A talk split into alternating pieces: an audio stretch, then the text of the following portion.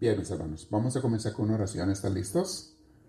Bien, decimos todos el nombre del Padre, del Hijo y del Espíritu Santo. Amén. Padre Celestial, en esta tarde nos ponemos en tu presencia y pedimos la venida de tu Espíritu Santo. Pedimos también la purificación para nuestros corazones. Te pedimos perdón, Señor, por si te hemos fallado en cualquier cosa Abre nuestras mentes, abre nuestros corazones, pero para ti. Nuestros deseos, nuestras intenciones para ti, Señor. Que sean de acuerdo a tu santa voluntad. Hoy en este viernes de crecimiento espiritual, te pedimos que como cada viernes nos ilumines, nos inspires, nos enseñes algo más. Y más que nada, nos enciendas el amor, el amor, el deseo de estar más en ti y obedecerte más a ti. Gracias Señor Dios nuestro por escuchar nuestras peticiones. Todos te damos gloria diciéndote, gloria al Padre, gloria al Hijo y gloria al Espíritu Santo, como era en un principio, sea ahora y siempre, por los siglos de los siglos. Amén. Respiren profundo, mis hermanitos, así bonito. ¿Qué les parece si se saludan unos a otros? Volteen a saludarse, díganse buenas noches a mis hermanos en línea, buenas noches a todos ustedes. Gusto en verlos. Aquí en nuestro equipo de, vamos a comprar una brújula o más bien un nivel. Este también está inclinada así. Este, igual levanta la, si no se puede bajar eso, levanta la patita de este lado. Para que no le salga chueca la imagen. Un poquito más. Tú dale, dale, yo te digo cuando te pares. Tú dale, yo te digo cuando te pares. Más dale. Ahí, ahí así. Thank you. Muy bien, para que no chicos. Mis hermanos, volvemos a lo que le estaba diciendo antes de comenzar el tema. Hoy la fiesta de qué? De la Inmaculada Concepción. ¿Y la Inmaculada Concepción de quién? De la Virgen María. ¿Qué significa qué? ¿Qué significa eso de Inmaculada Concepción? Que ella fue concebida sin pecado. Miren, por desde la teología desde San Agustín, hay la teología en la iglesia, en las iglesias católicas, de que cuando nacemos, Nacemos con un pecado que no es de acción, sino de omisión. Es un pecado que le llamamos el pecado original, que no es una acción que el bebé haya hecho, no. Es la carencia de la vida divina por el pecado de nuestros padres y de nuestros antepasados. Nacemos separados de Dios. Entonces tenemos que volver todos a Dios. Y tenemos que aceptar la unión con Cristo y a través de Cristo con el Padre Celestial y entonces en el bautismo se nos es limpiado, se nos es cortado, se nos es quitado ese pecado original, pero supone el bautismo que la persona va a empezar a caminar con Dios. Por eso cuando se bautizan los bebés, los papás y padrinos se comprometen ante Dios a educar a sus hijos en la fe, en este caso la fe católica, y que crezcan siempre conociendo y siguiendo a Cristo. Si el que se bautiza es un adulto o una persona ya consciente, entonces se le pide a esa persona que haga su compromiso. Ya de ocho años de edad en adelante la persona está consciente que haga su compromiso con Cristo. Y aquellos de ustedes que fueron bautizados de niños y nunca renovaron su compromiso, les invitamos a que renueven su bautismo. Y lo han hecho muchos de ustedes. ¿Quiénes de ustedes han renovado su bautizo? ¿Su bautismo? Oh, casi todos, bendito sea Dios. Es algo muy bonito. Porque dices tú, Señor, a mí me bautizaron de bebé, pero ahora de grande yo te ofrezco mi vida. Quiero seguirte, en fin. Bueno. Entonces, el, pecado original es algo que la Iglesia Católica definió y lo pone como uno de sus dogmas de fe de la Virgen María, que fue concebida sin pecado original. Y el razonamiento fue el siguiente. Jesús no podía nacer en el vientre de una mujer que hubiera tenido cualquier tipo de pecado, aunque fuera el pecado original. Por eso el Padre Celestial la previno de nacer con pecado. Desde su concepción fue pura. Y por eso le llamamos también el corazón inmaculado de María y la Inmaculada Concepción, que fue concebida sin pecado. Entonces, hoy es una fiesta muy hermosa de la Virgen María, la Inmaculada Concepción, el 8 de diciembre. Hace años leía yo la vida de una santa y se me olvida quién fue la santa a la que le dijo eso la Virgen, a quién se le apareció la Virgen. Y la Virgen le dijo esto a esta santa, le dijo, el 8 de diciembre es una fiesta muy especial para mí, porque fue la misericordia de Dios que me creó sin pecado. Y ese día yo bajo al purgatorio a llevarme muchas almas al cielo. Es un regalo que mi Padre me concede, el Padre Celestial. Llevarme a muchas almas del purgatorio al cielo. Eso le dijo a esta santa, la Virgen María. Entonces, hoy celebramos esa fiesta muy hermosa. Eh, dentro de unos días, ya falta esta semana, si Dios quiere, será la fiesta el día 12 de la Virgen de qué? De Guadalupe. Y luego el 25, pues celebramos el nacimiento de Jesús, donde la Virgen María también obviamente tiene una relevancia muy importante. La Virgen María como Madre de Jesús. Es que es algo hermoso. No se les olvide esta fiesta. Alguien le trajo unas flores a la Virgen ahora porque dijo, yo quiero, me dijo la persona, es que yo quiero darle algo a mi madre, quiero regalarle algo. Y le trajo esas rosas y eh, va a conseguirlas, unas flores a la Virgen. Es algo muy hermoso.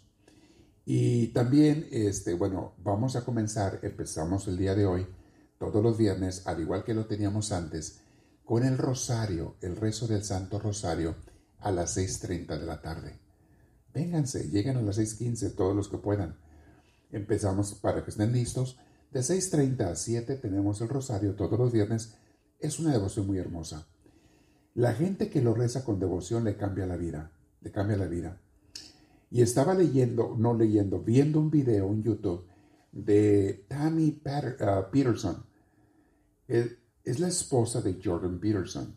Y tiene un video en YouTube que acaba de sacar eh, si ustedes saben quién es Jordan, si no saben quién es Jordan Peterson, es una persona que está siendo muy famosa en las redes sociales. Es un psicólogo de Canadá, maestro de psicología.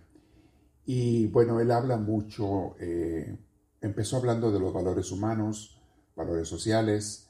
Se hizo famoso porque él protestó en Canadá, se pasó la ley de que si alguien, un hombre quería que ahora le llamaran mujer, el Canadá pasó la ley de que ahora tenías bajo pena de, de castigo casi criminal, tenías que llamarle mujer a ese hombre que ahora dice que es mujer.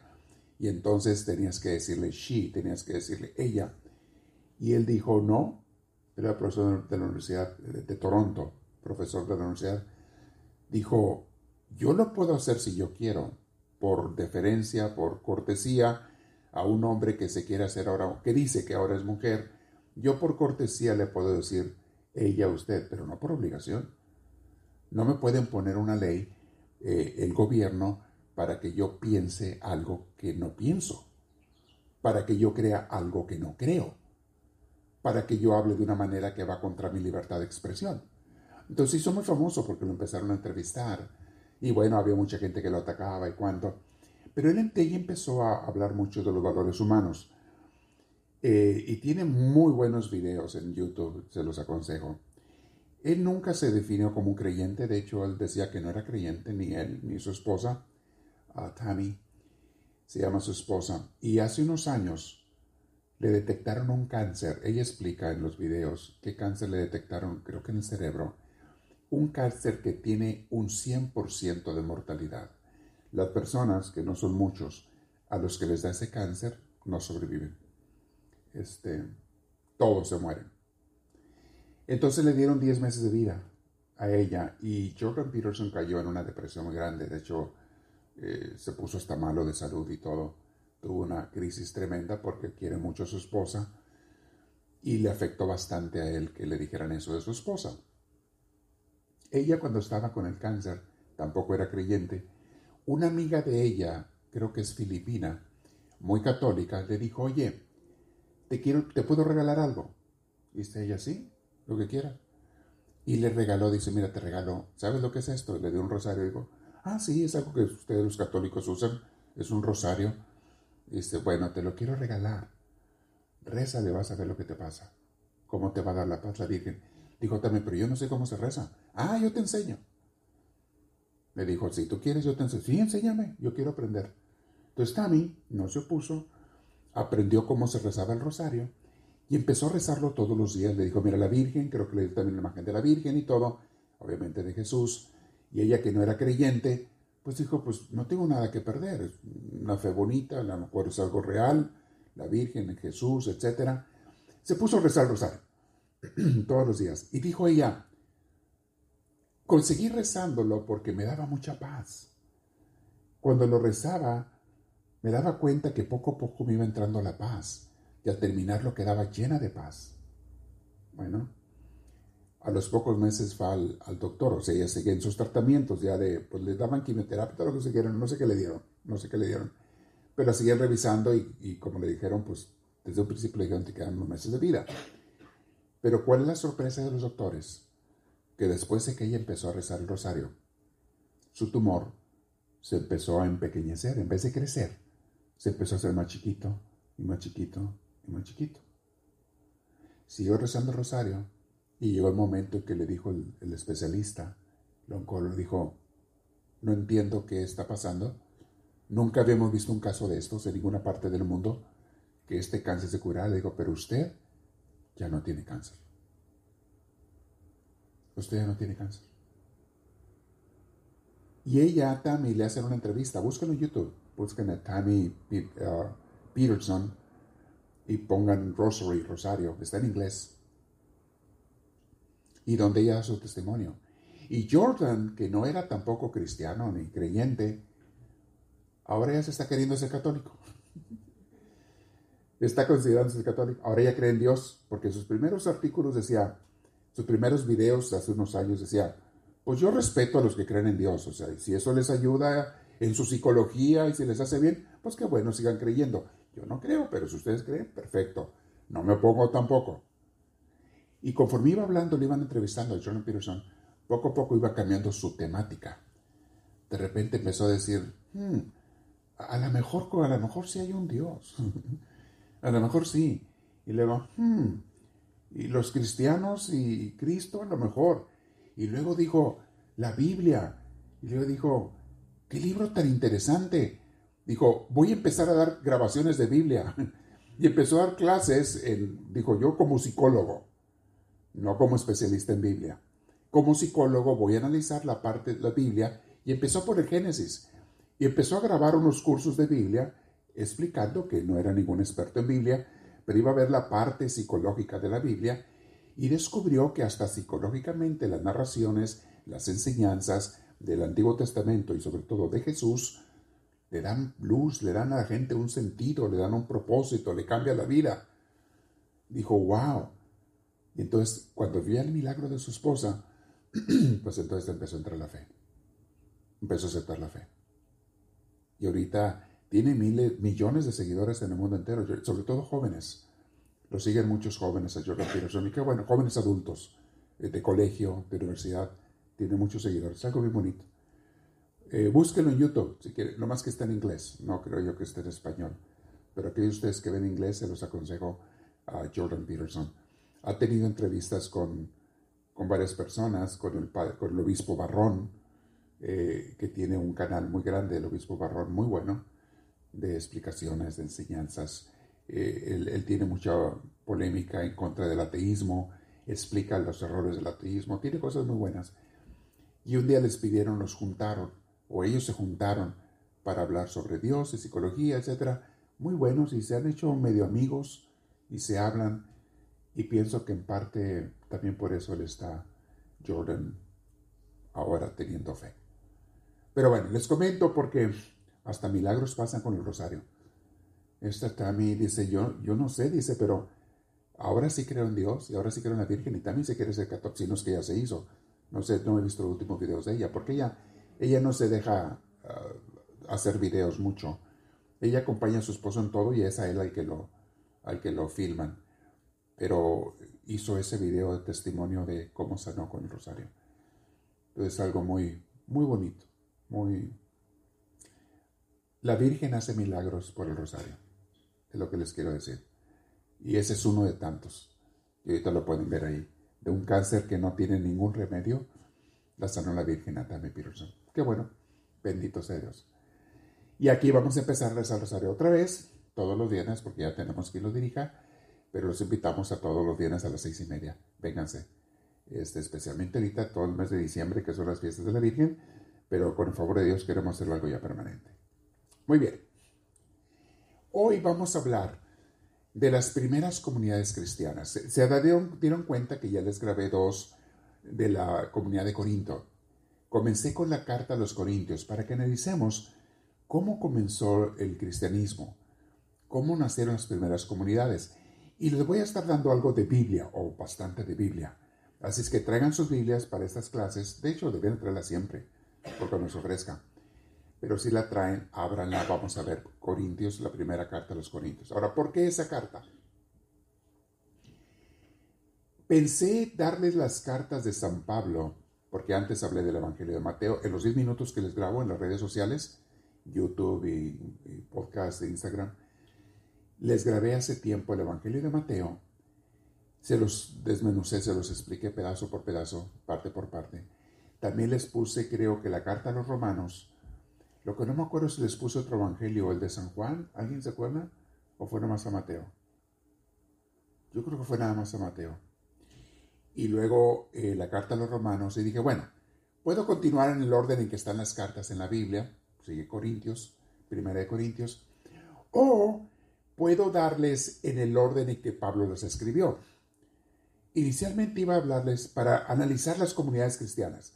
El objetivo de ver estas cartas, quiero que veamos cómo vivían las primeras comunidades y las cosas que San Pablo y los otros apóstoles también les enseñaron y les corregían y, les guiaban a las primeras comunidades cristianas. Porque muchas de las cosas que ellos sufrían o, donde se equivocaban, también nosotros a veces nos equivocamos. No nomás como comunidades, también como personas. Había personas en las primeras comunidades que estaban errados. Y San Pablo los corrige. Dice, no, no, no, no va por ahí la cosa, señores. Hay que corregir esto. Pero nos damos cuenta que también en tiempos modernos hay gente que está errada. Habemos cristianos o católicos que católicos somos cristianos Habemos católicos y, todo tipo de cristianos que, que a veces cometemos errores sin darnos cuenta que cometemos errores en nuestra fe. Entonces quiero que analicemos despacio cómo se San Pablo va guiando a las comunidades. Vamos a desmenuzar estas cartas, las que alcancemos a ver. Y, decidí empezar con 1 Corintios porque antes les di Romanos. Dije, en vez de escribirles, en vez de explicarles en el orden que San Pablo les escribió, él, la primera que escribió es Primera Tesalonicenses. Esa fue su primera carta. Escribió otras antes, pero se perdieron. Esas no se conservaron, se perdieron. Pero de las que tenemos en la Biblia, la más antigua, que aparte es el libro más antiguo del Nuevo Testamento. Las cartas de Pablo son más antiguas que los evangelios, por si no sabían. Los evangelios que leemos de las palabras de Jesús, Mateo, Marcos, Lucas y Juan, fueron escritos después de, que San Pablo escribió las cartas. Entonces, muy interesante ver esto. ¿Cómo empezó el cristianismo? Vete a las cartas de Pablo. Después de sus cartas, después de que había comunidades, después de que les estaban enseñando a los apóstoles, fue que escribieron los evangelios para grabar, para recordar, para que no se olvidaran las enseñanzas de Cristo. Y entonces allí Mateo, Marcos, Lucas, Juan escriben que de dar un poquito de exégesis bíblica, porque no fueron exactamente ellos los que escribieron los evangelios, ni los únicos que los escribieron. En algunos evangelios, como el de Mateo, por ponerles un ejemplo, discípulos de Mateo terminaron el evangelio, no lo terminó él, porque no eran libros bíblicos que ellos pensaran que eran bíblicos, eran cartas, eran enseñanzas. Entonces, Mateo escribe su evangelio para las comunidades a las que él se los mandaba. Empezó, este, San Mateo eh, escribió en griego, su primer libro original de San Mateo lo escribió en arameo, que era la lengua que hablaban los judíos. Ese libro se perdió, el Mateo original, en arameo. Pero luego vienen sus discípulos y lo copian y lo traducen y lo completan escribiéndolo en griego y es el que tenemos hoy en día. El Mateo que ahora tenemos le conocemos como el Mateo griego, porque fue escrito en la lengua griega. Entonces, les voy a dar un poquito de exégesis, aunque no va a ser eso el, tema principal. Lo vamos a enfocar en cómo vivían las primeras comunidades cristianas, qué errores y qué aciertos tenían. Pero les estoy dando una introducción a las Biblia, al Nuevo Testamento, a cómo se escribió. Porque esto nos va a ayudar a entender mejor las enseñanzas de la Biblia cuando sepamos cómo se escribió, por qué se escribió, qué querían decir, qué significa esta frase, esta palabra, qué significaba para ellos. No es lo mismo que para nosotros. La palabra para los judíos significaba una cosa, para nosotros es otra. Entonces tenemos que traducir y entender el mensaje original. Eso es parte del objetivo. O sea, de cierta forma, va a ser unas clases que les voy a dar de Biblia y teología, un poquito de teología, pero va a ser más que nada Biblia y vida cristiana, o sea, cómo tenemos que vivir. ¿Ok? Entonces, por ahí me voy a ir. Eh, decidí Primera Corintios, les repito, porque simplemente porque ya les había dado Romanos y voy a seguir el orden en que están en la Biblia. No es necesariamente el orden en que fueron escritas, pero el orden en que está en la Biblia. Y no hace diferencia, nomás les aclaro ese punto. Y si les explico que las cartas, lo que les dije, son más antiguas que los evangelios, pero son muy importantes. Y tú vas a ver que la comunidad cristiana vivía lo que vivía, lo que Pablo les escribe, antes de que tuvieran los evangelios. Todo lo conocían verbal, sabían por boca y por oído lo que Cristo había enseñado, pero no lo tenían escrito. Entonces, para que sepan. Empezamos con San Pablo en Primera Corintios. ¿Qué pasó en Primera Corintios? ¿Quién era Corinto? ¿Quién era la ciudad de Corinto? Hasta la fecha existe, es una ciudad importante. En aquel entonces era una ciudad más importante. Era un puerto muy importante, muy grande de Grecia. No está lejos de Atenas, no está muy lejos de Atenas. Eh, en Grecia y era gente muy rica, una ciudad muy próspera, había mucho trabajo, mucho negocio, mucha empresa, y estamos hablando de que era una ciudad ya romana. Eso ya estaba bajo el imperio romano. Antes había sido propiedad de los griegos, pero hacia el siglo, en el siglo I antes de Cristo, hacia el año 65 más o menos, Roma vence a los griegos y toman posesión de las tierras que tenían los griegos antes y de otras tierras más. Toman posesión y entonces las están conquistando. Cuando Cristo nace, ustedes saben, los que estaban conquistando todas las tierras, no nada más de Europa, sino también de Israel, de Palestina, los que estaban dominando y conquistando todo eso eran los romanos, era el imperio romano. Por eso eran los soldados romanos los que andaban en tiempo de Jesús, etc. Pero unos años antes, los que por casi tres siglos habían, por tres siglos habían conquistado todas esas tierras, eran los griegos, desde Alejandro Magno, que fue hacia el año 325 a.C., él dominó esas tierras. Pero ya estamos hablando de tiempos de los apóstoles y ya los romanos son los que tienen todo eso. Corinto era una ciudad que había sido griega, ahora era romana. Ahora, le voy a explicar algunas cosas para que entiendan también cuando ven cosas en, las noticias de, de esos países o si ustedes estudian un poquito de historia. Los romanos y los griegos ya lo habían hecho antes.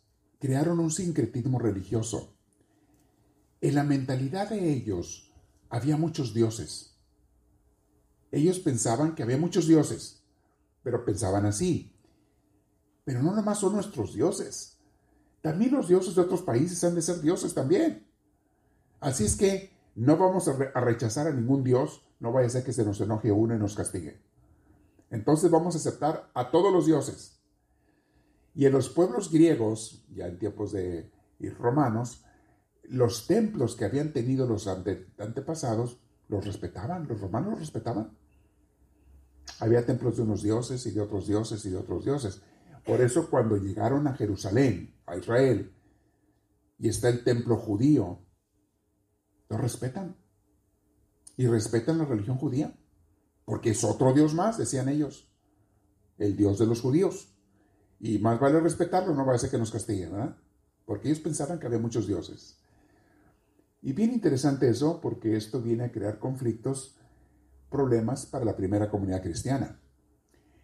Cuando nacen los primeros cristianos, con los apóstoles y van y forman comunidades en casas, eran unas cuantas familias, una de las cosas que les enseñan a, los, aquellos convertidos al cristianismo Muchos eran del origen judío y otros eran de origen romano o griego. Una de las cosas que le enseñan es, ¿saben una cosa? No hay muchos dioses, nada más es uno. Es el Dios de Israel. Esto les caía como bomba a los griegos y a los romanos. ¿De qué están hablando ustedes? ¿Cómo que un Dios? Y hay cientos de dioses.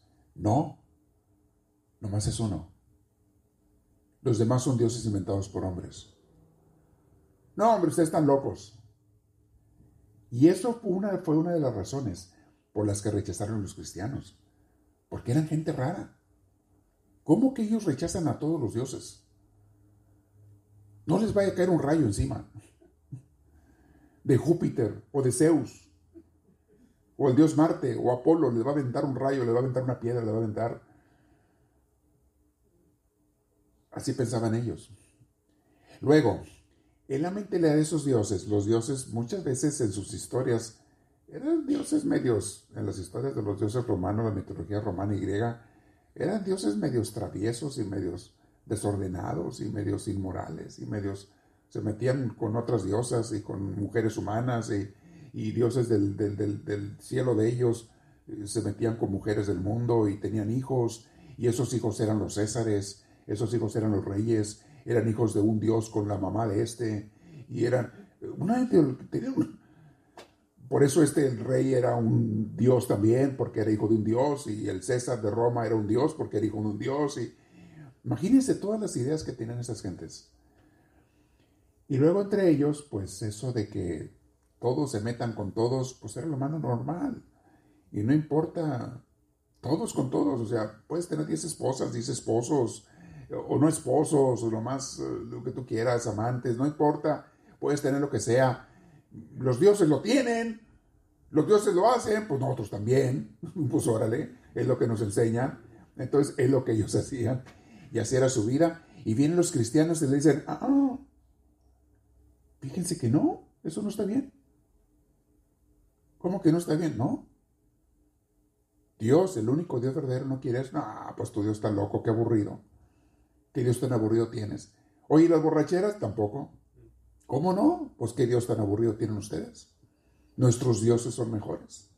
Nos permiten hacer todo esto. Ellos también lo hacen. El dios Baco es el dios del vino. Mira, ese que lo hace. Hasta nos manda. Le pedimos para las cosechas del vino, nos hace que haya más vino. Y no, él siempre se la pasa en cuete. Y pues nosotros también. Fíjense el choque de los cristianos que aparecían como gente rara. Gente rara que no puedes meterte con otras personas, nomás puedes tener un esposo o una esposa nada más. Que no puedes tener otros dioses. Que no puedes andarte emborrachando siempre. Que, no puedes matar al que te cae gordo. ¿Por qué no? Pues, cae gordo. Que eso de que amar al que me dio una cachetada, no, que amar, le doy, una pedrada a lo que le voy a dar. ¿Qué tienen ustedes cristianos locos? ¿Están malos del cerebro que tienen? Ahora, que siguen a un, a un crucificado. O sea, un criminal. Porque los únicos que crucificaban eran criminales. Eran los que se ponían en contra del César o cometían crímenes. Que ustedes siguen a un crucificado. A un criminal. Y luego, peor, ¿salen con que está vivo? Pues, pues dice que lo mataron. Sí, sí lo mataron. Entonces, ¿cómo va a estar vivo? Y luego, ¿que ustedes son caníbales? ¿Cómo que caníbales? Sí, que comen gente ustedes. ¿Cómo Sí, porque me dijeron que los cristianos se juntan en casas y dicen que comen el cuerpo de no sé quién. Hacen una celebración allí que comen el cuerpo de no sé quién. Pues son caníbales. Y luego otra cosa, Ustedes están peor de depravados porque ustedes se meten todos con todos en relaciones. Pero ¿de dónde sacan ustedes que los cristianos? Ustedes enseñan que hay que amar a todos. Y amor, para los romanos, significa sexo. Eso significaba para ellos. Y ustedes andan enseñando que su maestro les dijo que hay que amar a todos. ¿Cómo nos dicen que nosotros no podemos tener y ustedes sí? ¿Se la gente, los que no eran cristianos, estaban bien confundidos. Y aparte pensaban que era una bola de locos los cristianos. De tal manera que cuando había una desgracia o una guerra o una peste, una enfermedad, pensaban que los dioses los estaban castigando a los romanos por culpa de los cristianos que estaban rechazando a los dioses de ellos. Por eso nos están castigando. Entonces, ¿sabes qué hay que hacer? Hay que matar a los cristianos. Es por culpa de ellos. Luego, que nuestro César no es Dios.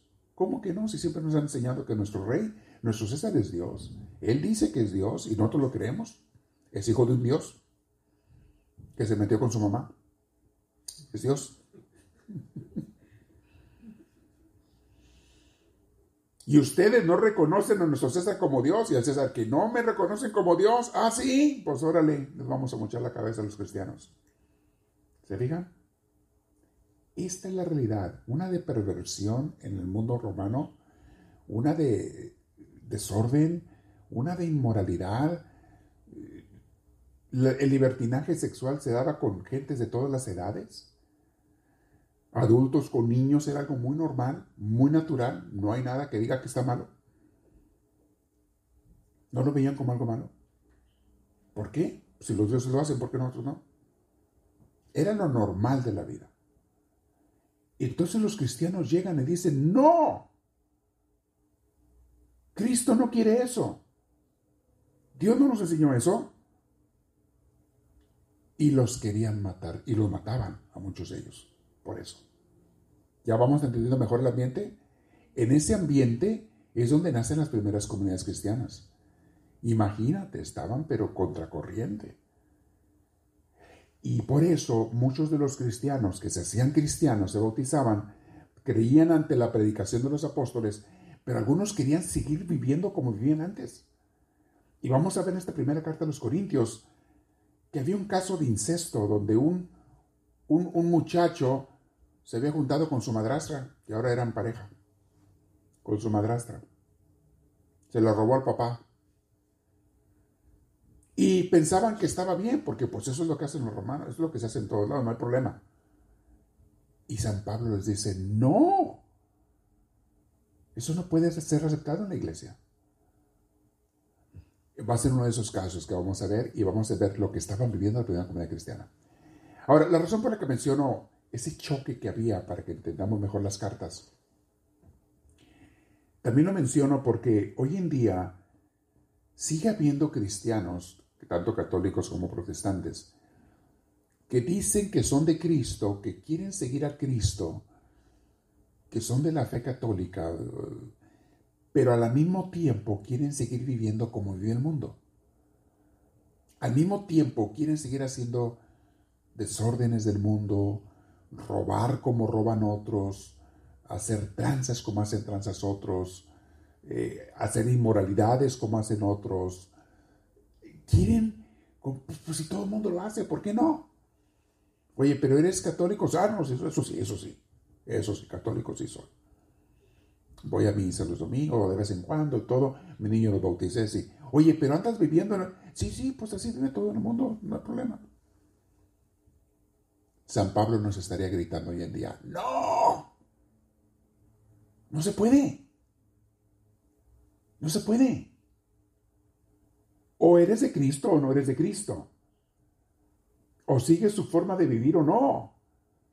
O tienes una vida nueva o, qué vas a hacer. Decídete. Porque no puede ser de los dos. En mi vida como sacerdote, mis hermanos, me he encontrado a tanta gente que quiere jugar las dos barajas. Uf.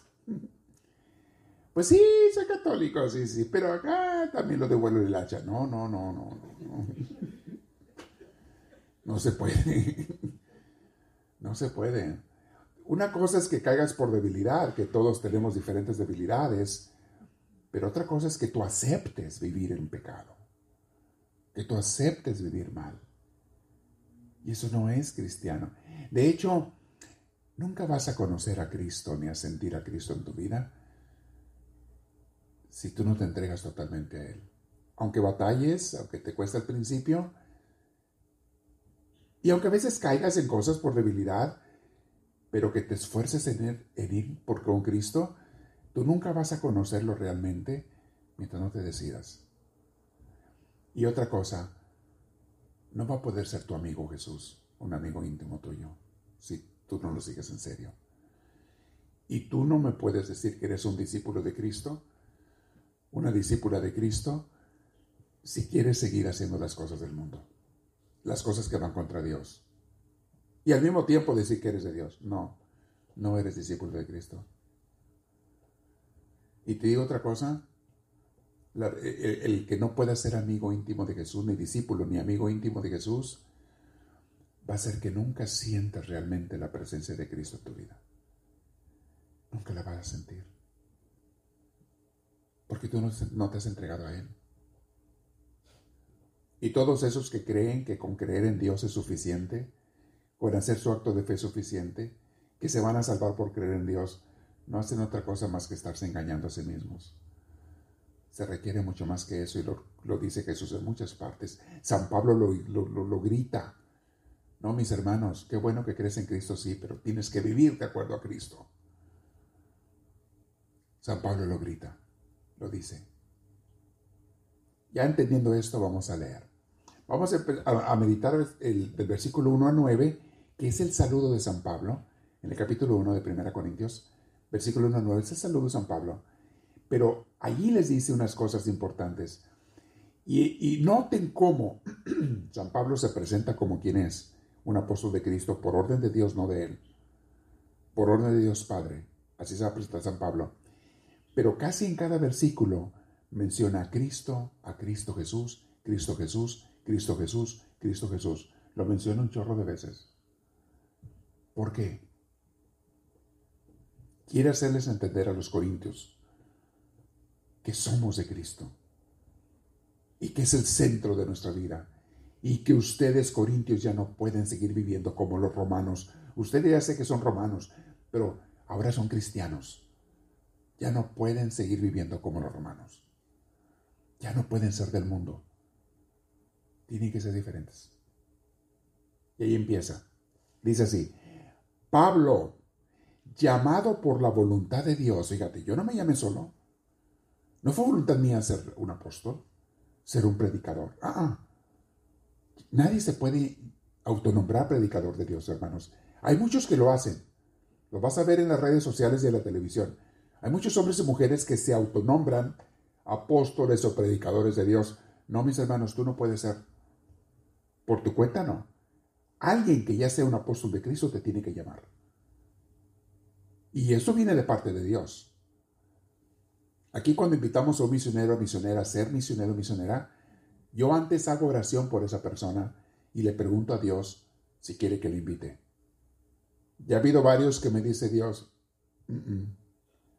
esa persona no. Oye, Señor, pero es una persona buena. No, nadie dice que sea mala pero no estoy invitando a esa persona a ser misionero o misionera. Y el por qué, yo no lo sé siempre. Eso lo decide Dios. Por eso nosotros hacemos invitaciones, pero antes de invitar a alguien, incluso cuando se les invita, tienen que pasar pruebas. Comienzan como aspirantes y comienzan después como misioneros algunos de ellos. Y, en el lapso, en el transcurrir de los años, se va descubriendo quién sí es invitado por Dios y quién no. Y hay unos que fueron invitados y siguen, y hay otros que son invitados y le dicen no a Dios. Hay de todo. Les he platicado que cuando entré yo al seminario, entramos 52 jovencitos, 52 muchachos en mi, en mi generación. Éramos 52, buen número.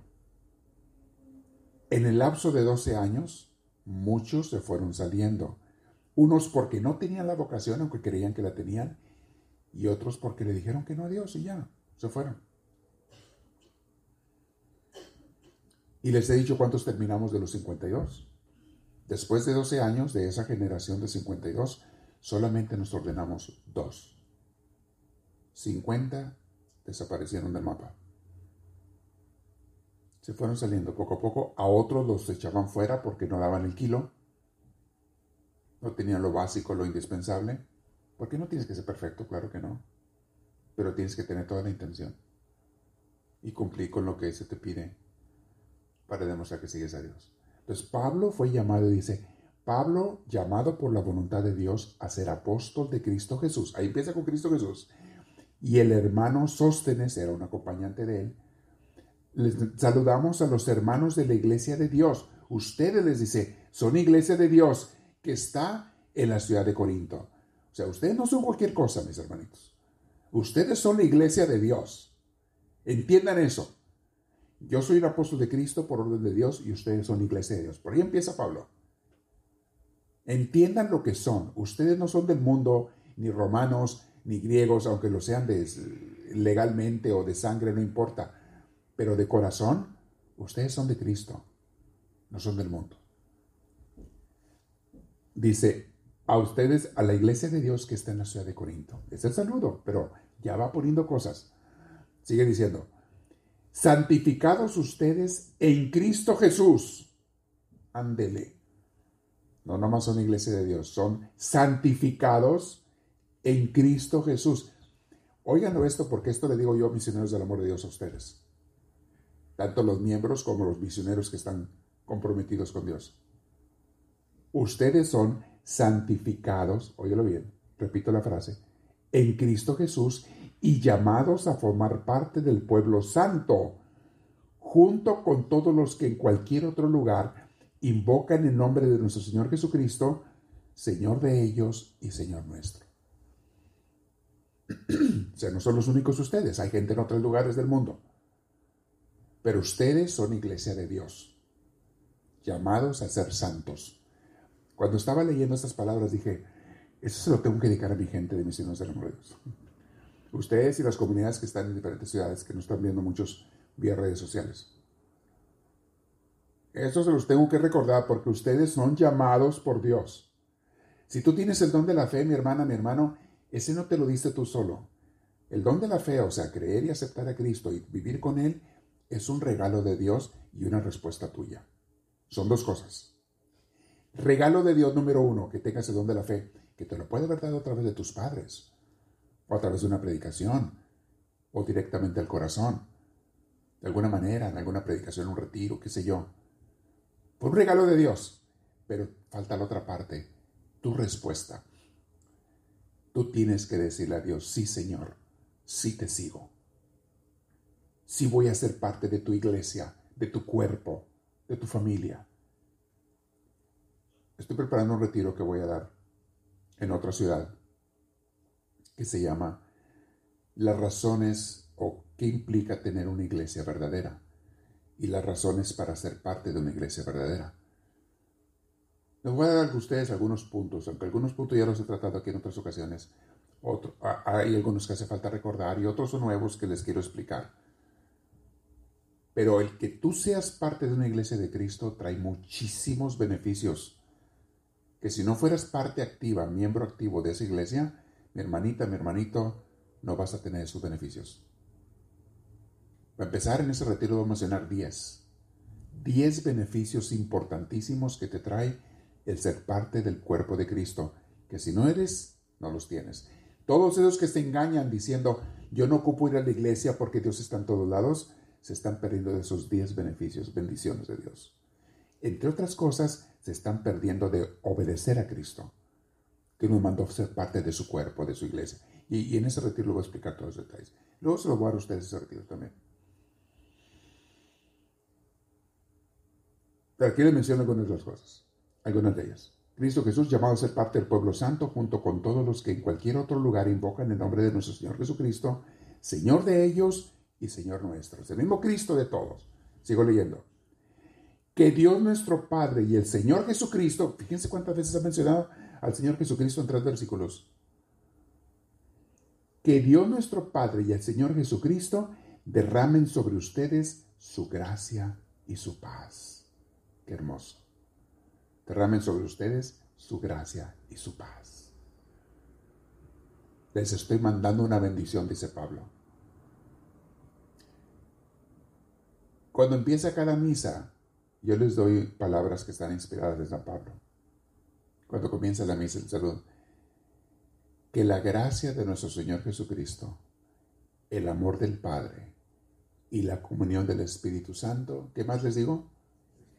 esté con todos ustedes. Es una bendición.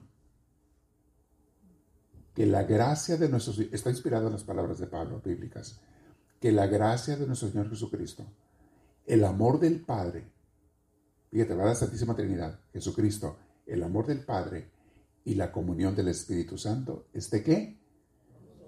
Todos ustedes. Y ustedes me regresan la bendición. ¿Qué contestan ustedes? Y con tu espíritu. Me regresan también la bendición. Es algo bien hermoso. Uno de los beneficios en una iglesia es que nos bendecimos unos a otros. Y cuando tú de parte de Cristo bendices a otro, esa persona le tocan bendiciones. Cuando yo los bendigo a ustedes, cuando ustedes me bendicen a mí, cuando ustedes se bendicen unos a otros, por eso los pongo al, final de cada misa, después de la comunión, dense una bendición.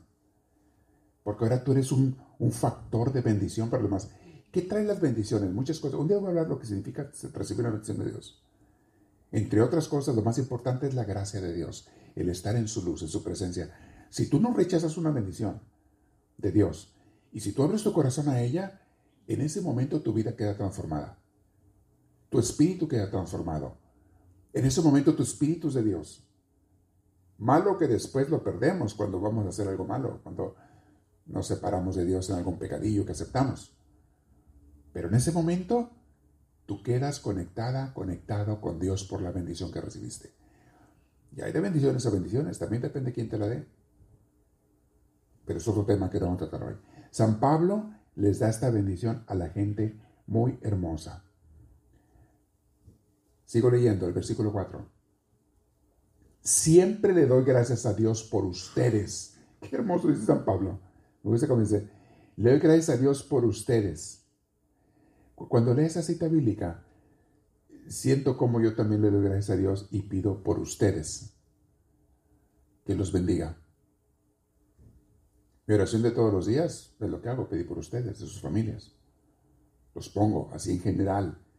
Y luego cuando hay personas por las que estamos pidiendo, pues pongo esas personas. Se los pongo a Dios. En oración. Todos los días.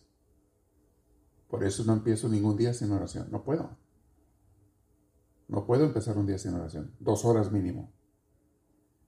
Me quedo, me siento seco y no cumplí con mi vocación y con mi misión si no oro por ustedes todos los días.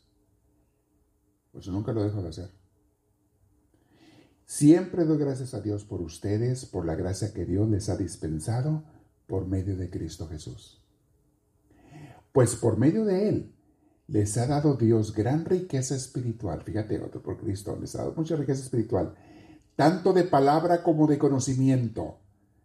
Aquí está preparando el camino San Pablo, porque les va a explicar más adelante qué significa darle gracias a Dios y qué significa conocerlo y, proclamarlo con tu palabra, tenerlo con tu conocimiento y proclamarlo con tu palabra. Va a hablar de eso San Pablo, de la importancia, pero dice, los dos han bendecido tanto de palabra como de conocimiento, de manera que el mensaje acerca de Cristo ha llegado a ser una realidad en ustedes. O ustedes ya no son del mundo. Eso lo digo a ustedes, mis hijos del amor de Dios. Ustedes ya no son del mundo, no pueden ser del mundo.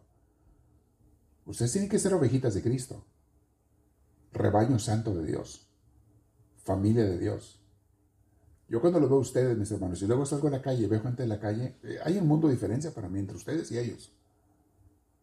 Veo gente en la calle que, pues yo no sé si serán de Dios o no, ni los conozco. Y muy probablemente muchos de ellos no. Yo sé cómo anda el mundo de ateo allá afuera. Y luego los veo ustedes aquí, viniendo a la casa de Dios, adorando, aprendiendo, conociendo, recibiendo y dando, sirviendo. Digo, esta es la gente de Dios. Este es el pueblo de Dios. La familia de Dios. Y así les hablaba San Pablo, pero es palabra para ustedes también. De manera que el mensaje acerca de Cristo ha llegado a ser una realidad en ustedes. De este modo, a ustedes no les falta ningún don mientras esperan el día en que aparezca nuestro Señor Jesucristo. Va a hablar Pablo en esta carta de eso. ¿Cuándo se va a acabar el tiempo? ¿Cuándo va a venir Jesucristo otra vez? Porque ellos tenían esta pregunta. Y es una de las preguntas que San Pablo les contesta en esta carta. Por eso fíjense, ya entendiendo este contexto, vuelvo a repetir la frase.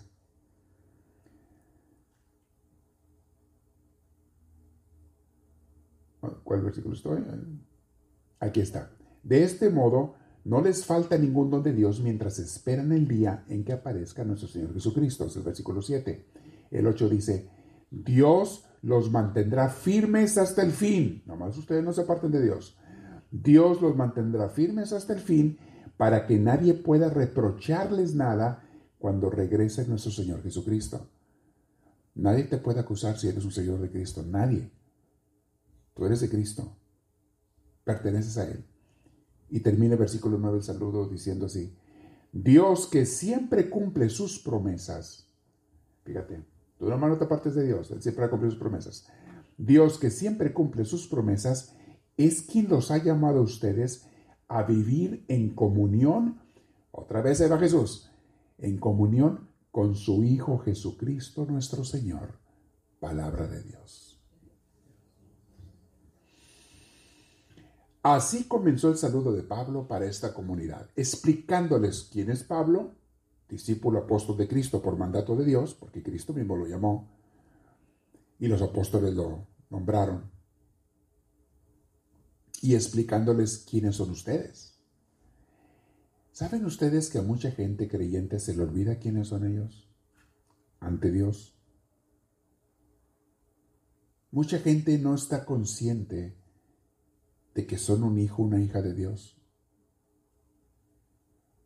El otro día, en esta semana, platicando con una de las comunidades en las clases que les doy vía línea, en línea, en Zoom, me hacían una pregunta muy importante y qué bueno que me hacen esas preguntas. Me dice, padre, hay una discusión acá entre unos amigos, que tienen un grupo por allá de amigos, donde dicen unos que todos somos hijos de Dios.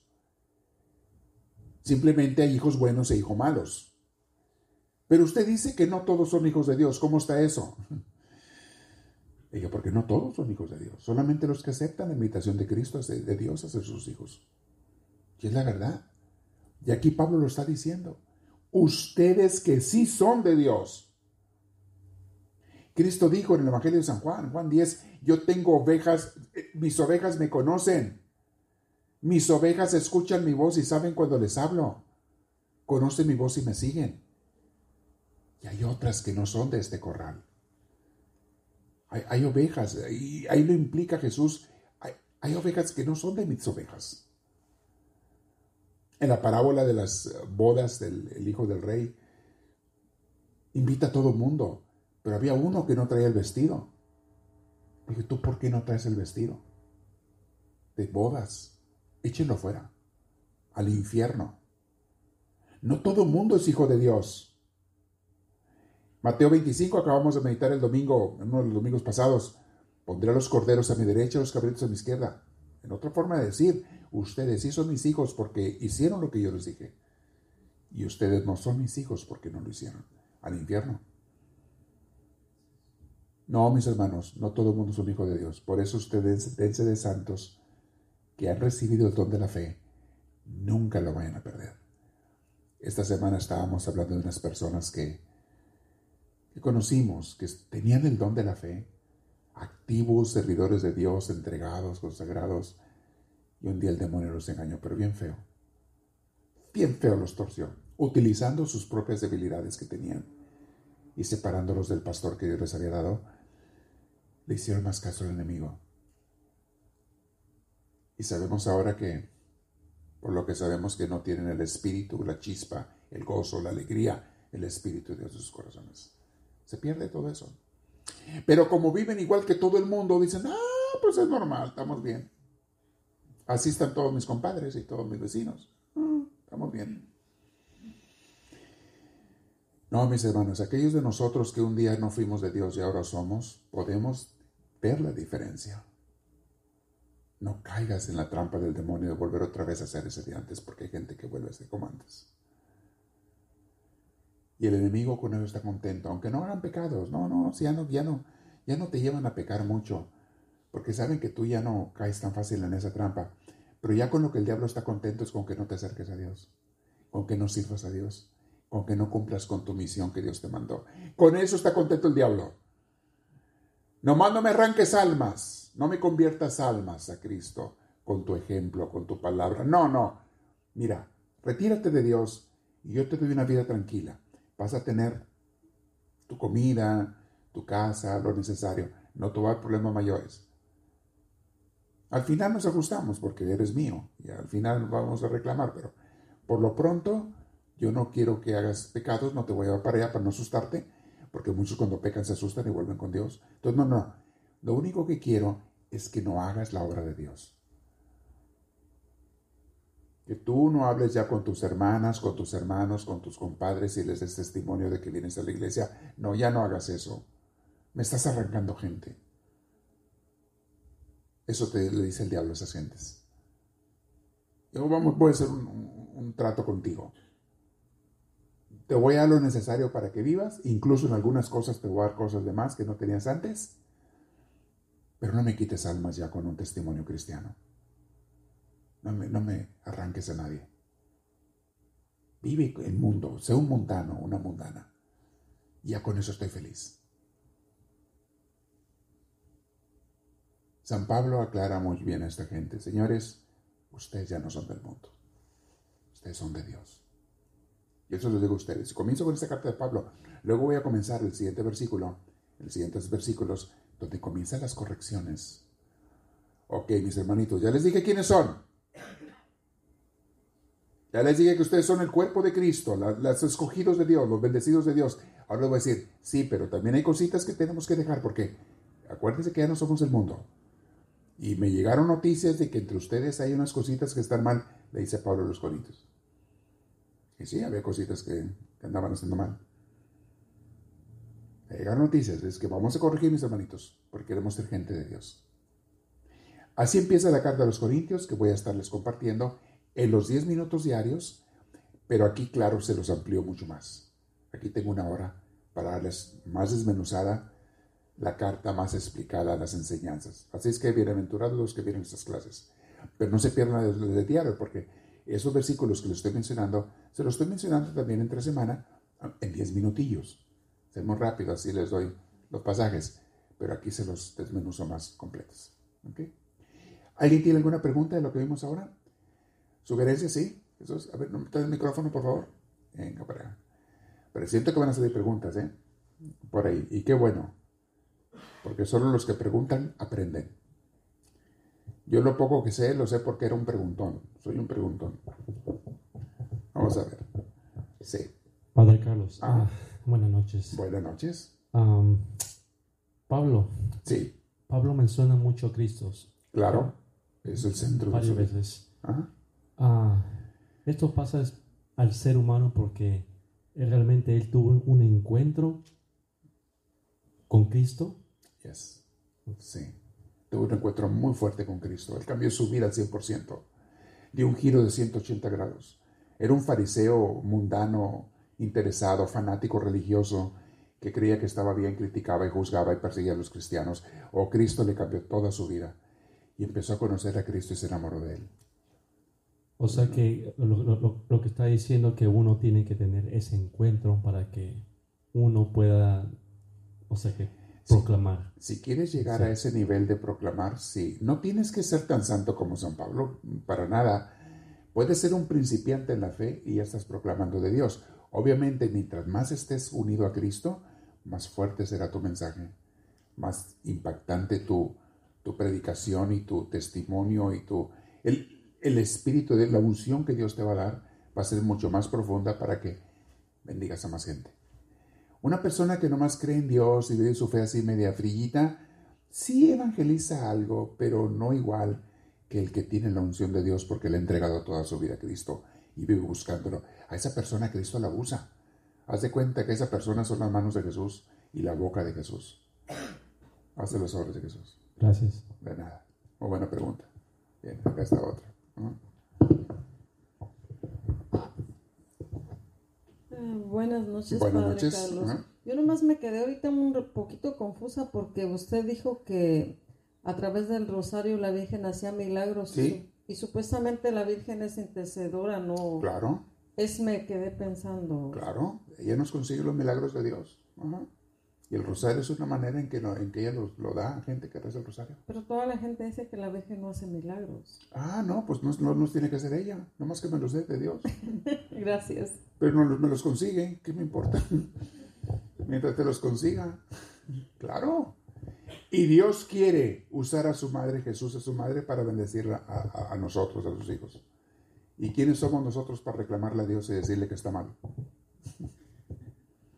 Buenas noches, Padre. Buenas noches. Nomás me quería comentar que antes de venir a la clase de hoy estábamos tocando el tema con Alberto, con mi esposo, de que decimos seguir a Cristo y decimos este ser hijos de Dios, pero queremos vivir de acuerdo a como creemos que es lo correcto, no a como Dios nos invita y nos habla a hacer las cosas, nos engañamos nosotros mismos a veces diciendo, creo que esto es lo correcto y no nos concientizamos aún conociendo realmente a lo que Dios, a como Dios nos invita a vivir, qué es lo que quiere Dios. Exacto. Y fue algo de lo que estábamos hablando con Alberto antes de venir a la plática y usted lo acaba de comentar, de confirmar y, y este le doy gracias a Dios por hablarme por medio de usted y confirmarme que realmente sí tenemos que estar alertas y bien conscientes de cómo nos invita a vivir, no de cómo creemos nosotros que debemos de vivir. Es un punto muy importante ese, muy importante, porque hay muchos cristianos que se engañan. Es que yo creo que Dios no, no va a permitir que nadie se vaya al infierno, porque todos somos sus hijos y Él es un Dios muy amoroso, su amor es infinito, por lo tanto, haga lo que yo haga, me voy a ir al cielo, eso creo yo y así voy a vivir. Mi hermano, te vas a ir al infierno creyendo eso. Muy buen punto, Lulu. No es lo que yo crea, es lo que Cristo predicó, es lo que Cristo nos dijo. Pero es que yo creo, tú puedes creer lo que tú quieras en Blancanieves si quieres, y Blancanieves no va a venir por ti cuando te mueras. Ni Caperucita Roja tampoco. Es que yo creo que a Caperucita Roja me va a salvar. Tú sigue creyendo todo lo que quieres en Caperucita Roja. No, no te va a salvar. No es lo que tú creas. Hay mucha gente que se engaña sola en todas las religiones. He oído predicadores y gente que lo sigue engañados hasta la pared de enfrente, creyendo cosas bonitas, atractivas, convenencieras. Yo creo que Dios quiere que yo me dedique a hacer mucho dinero. Yo creo que Dios quiere que yo... Pues es lo que tú crees. Pero no es lo que Cristo enseñó. Pues yo creo, pues sigue creyendo. El diablo está feliz con tus creencias y lo más probable es que él te las dio. Sigue creyendo las creencias del diablo y te condenas tú solo. Ahí verás. Muy buen punto, Lulu, gracias. Y sí es cierto. Es cierto, hay alguna gente así que puede estar engañada. Yo no sé si algún tiempo yo estuve engañado también. Porque yo pensaba en algún tiempo que sí, la misericordia de Dios era tan grande que, pues que todo el mundo se iba a salvar o era raro que se fuera a condenar, nomás Hitler y, Stalin y Putin se iban a condenar nomás, pensaba yo. No, mis hermanos, hay mucha gente más, aparte de esos. Y no son palabras mías, son de Cristo. Ya. Es triste, pero es cierto, mucha gente vive engañada y está contenta, engañada, porque se siente bien. Y a la gente no le importa hacer la voluntad de Dios, sino sentirse bien. Yo me siento bien pensando que estoy bien. Pero ya tu conciencia te dice, ah, eso no está bien. Es que todo mundo vive así. Ajá, por eso están perdidos. Por eso Cristo nos quiere salvar. Mucha gente vive haciendo su voluntad porque le conviene y quiere creer que está bien. Wow, tocaste un punto muy importante. Aquí hay que dar todo un tema muy largo sobre esto los engaños que la gente cae por sí sola. Y ahí entramos católicos y todos protestantes y, ateos especialmente, creyendo tonterías que Dios nunca predicó. Especialmente Cristo, que es la voz máxima de, de Dios, el Hijo de Dios.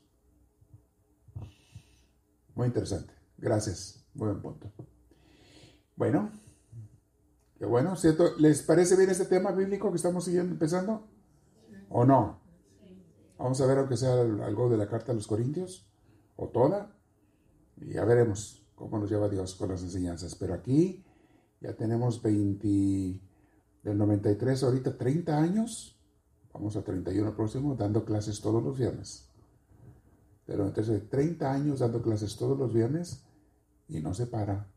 Mientras Dios nos dé vida y salud, seguiremos dando vida y crecimiento para mucha gente. Y, las grabamos todas. Saquen cuentas cuántas clases tenemos grabadas desde que grabamos en cassettes. Cursos y temas y esto y lo otro. Es que hay enseñanza para aventar para arriba.